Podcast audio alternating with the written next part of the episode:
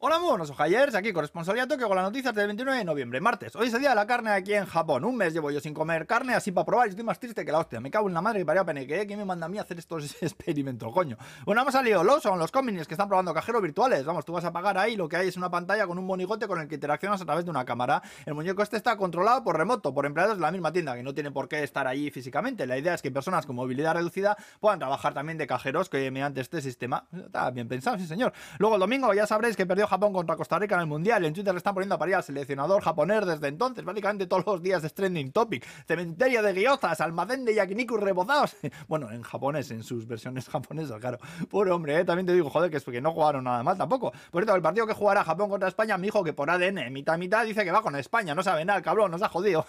el fútbol y para soltar tacos en castellano, ¿eh? Para lo demás no quiere saber, saber nada de lo mío, cabrón. Más japonés que sin chanes, menudo cabronazo. Bueno, el gobierno que anuncia un 2% del aumento de presupuesto de defensa, 45 billones de yenes. También datos oficiales dicen que la población de Japón sigue disminuyendo, ya vamos 14 años seguidos. Luego en Tokio han puesto por primera vez exámenes orales de inglés como requisito para entrar a los institutos, ¿eh? Y también un estudio dice que a uno de cada tres niños les da cosica usar los váteres japoneses tradicionales. Son una especie de vídeos que hay ahí en el suelo que tienes que hacer una sentadilla ahí para usarlos. Buah. De estos es que todavía quedan muchos en muchas escuelas, pero en las casas relativamente nuevas de los chavales de ahora, pues no hay ya. Así que pues no están acostumbrados. Bueno, ni los chavales ni yo, menuda movida esa con lo organizado que me siento yo con mi chorrito del mío de casa. ¡Ay, el chorrete, qué cosa! Uh, uh, uh.